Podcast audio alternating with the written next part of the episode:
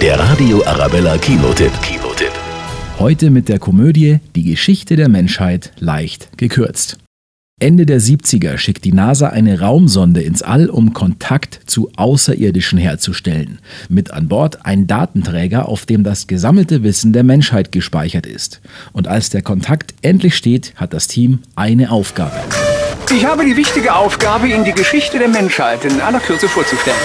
Und dann geht's los. Das Who is Who der deutschen Comedy-Liga ist am Start. Deswegen werden ab jetzt 20% Frauen mit Brandschätzen. Frauen beim Brandschatzen, die sind doch überhaupt nicht in der Lage. Danke, Gudrun. Praktischerweise stimmt jetzt fast die Quote. Max Giermann, Bastian Pastewka, Caroline Kebekus, Christoph Maria Herbst, Rick Cavanian und viele mehr nehmen die komplette Welthistorie vom Urknall bis in die Neuzeit aufs Korn. Hitler wird schließlich kapitulieren und sich vor Scham selbst das Leben nehmen. Ist das hier nicht die Planungsgruppe für die Überraschungsparty zum Führergeburtstag am 20. April? Oh. Nein. Ja, dann bin ich offiziell im falschen Büro. Also um ehrlich zu sein, ein rechter Schmarrn ist Show, aber trotzdem sauwitzig und nicht nur aufgrund der überragenden Besetzung ein Muss für alle Fans von richtig derben Blödsinn.